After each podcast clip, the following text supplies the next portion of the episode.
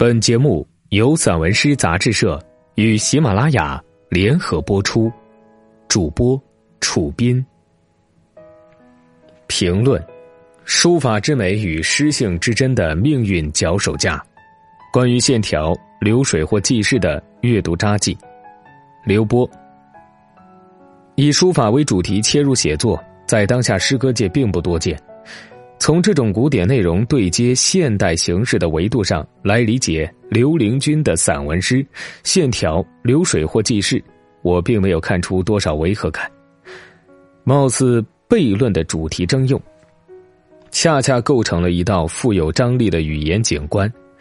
作者从视觉到感觉的体验，皆在文字内部接受各种语言势能的转化。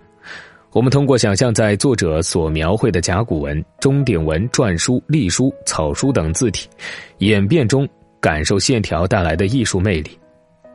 虽然它只是视觉上的呈现，但由传统引申出来的创造，无不暗含着古典书法与现代诗歌融合的神秘之美。文字的河水流经每一个朝代，都会留下光阴的痕迹，那是独属于一个时代的轻易或沉重。在殷墟发现的甲骨文是华夏文明初始的记录，也是书法的源头。诚如作者所言：“江流入海，落叶归根。”他们记住了事情的源和始。正是在作为源头的甲骨文中，才隐藏着文字的历史与辉煌。而在时间之河的流淌中，我们逐渐感受到了文字的演变所折射出来的诗性记忆。它既是一场书法艺术视觉的盛宴。也是线条勾勒出的文明所包含的历史想象力。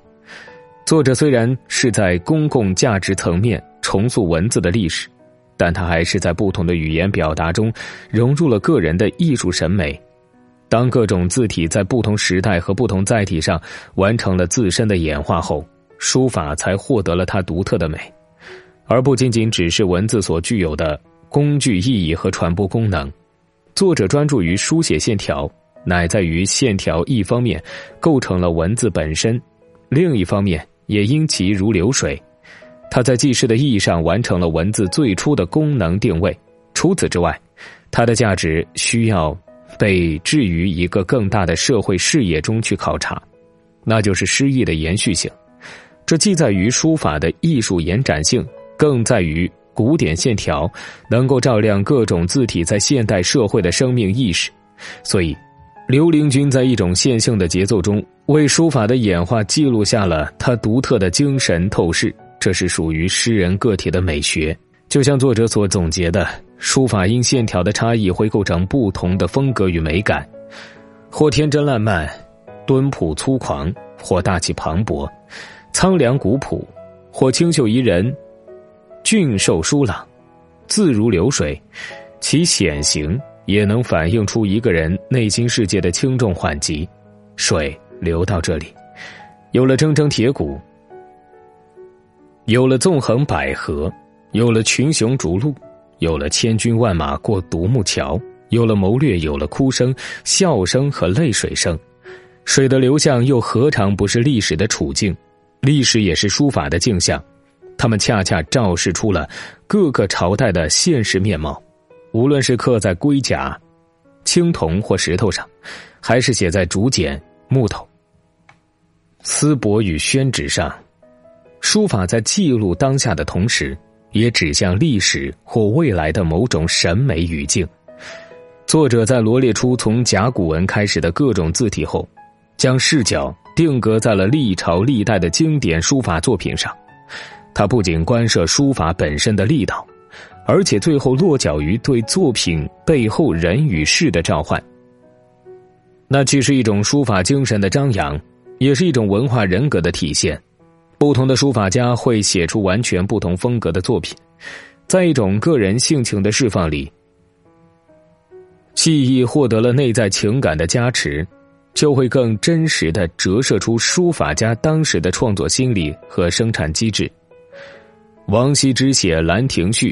几乎是在一种醉酒状态中挥洒自如，那诸多精彩之笔的确有如神助。因此，作者在叙述完成后，以超链接方式提示了历史的话外音。一支笔墨，几度春秋，各种情怀，醉倒了来者无数。这正是我们对王羲之和兰亭序的认识，也是在这一书法谱系中，它可以被无数后来者模仿，但永远无法被超越。这样的书法是属魂的，其艺术价值上的独一性，或许正是刘伶君以诗的方式来重新对其进行演绎的内生动力。当作者逐一为王献之《中秋帖》、张旭《古诗四帖》、怀素《自序帖》、赵孟俯《雪晴云散帖》、苏轼《黄州寒食诗帖》等经典书法还原出历史现场时，他就已经在另一种创造的意义上，回到书法与诗歌的人生中去，体验那些艺术之美的瞬间。每一幅书法背后都潜藏着一段故事，刘伶君无法真切的写出那些或凄婉、或悲凉、或狂狷的故事，但他试图用自己的心性去领悟浸透着大爱、智慧与悲悯的创造。他们看似是线条构成的艺术，却又无不显现出一个人内在的教化与修养。作者所要达到的目的，或许就是描绘出每一位书法家创作时的心境，尤其是针对颜真卿的《祭侄稿》。作者渲染了书家当时面临的现实困境，既有时代之变，又有个人遭遇，这些都是他直奔主题的情感投射：愤怒、伤痛和哀怨，让书家找到了释放的出口。他将一腔悲愤之情全部挥洒在了纸上，所有的字都凝结着颜真卿复杂的内心情感。他为这幅作品赋予了一种有来历和去处的血性之美。沉重的喘息声，一阵紧似一阵。日子空荡，老人独自坐在太师椅上，半天没说一句话。他仿佛悬在半空，不知自己是愤慨还是痛苦，死去或者活着，都是生命的个体。作者看似在写颜真卿，他又未尝不是在写自己。他以移情的方式代颜真卿表达心绪，而这种内在的私语，更像是作者在与自己进行灵魂的对话。《祭侄稿》在中国书法的经典序列中有着独特的位置。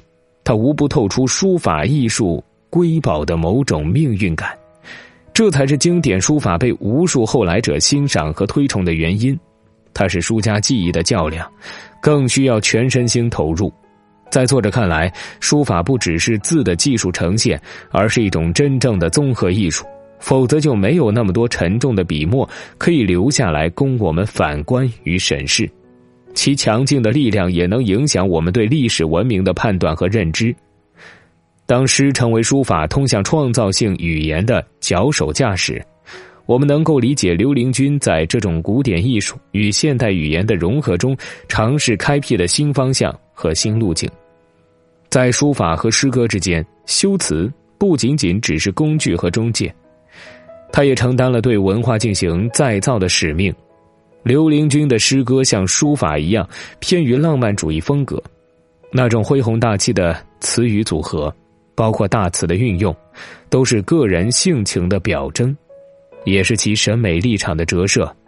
刘伶君以现代语言重返古典现场，他所获得的究竟是一种什么样的文明再造？也许他不是在发现，而是在发明生命与艺术的另一种美。那既是线条的流动之美，也是历史的能动之美。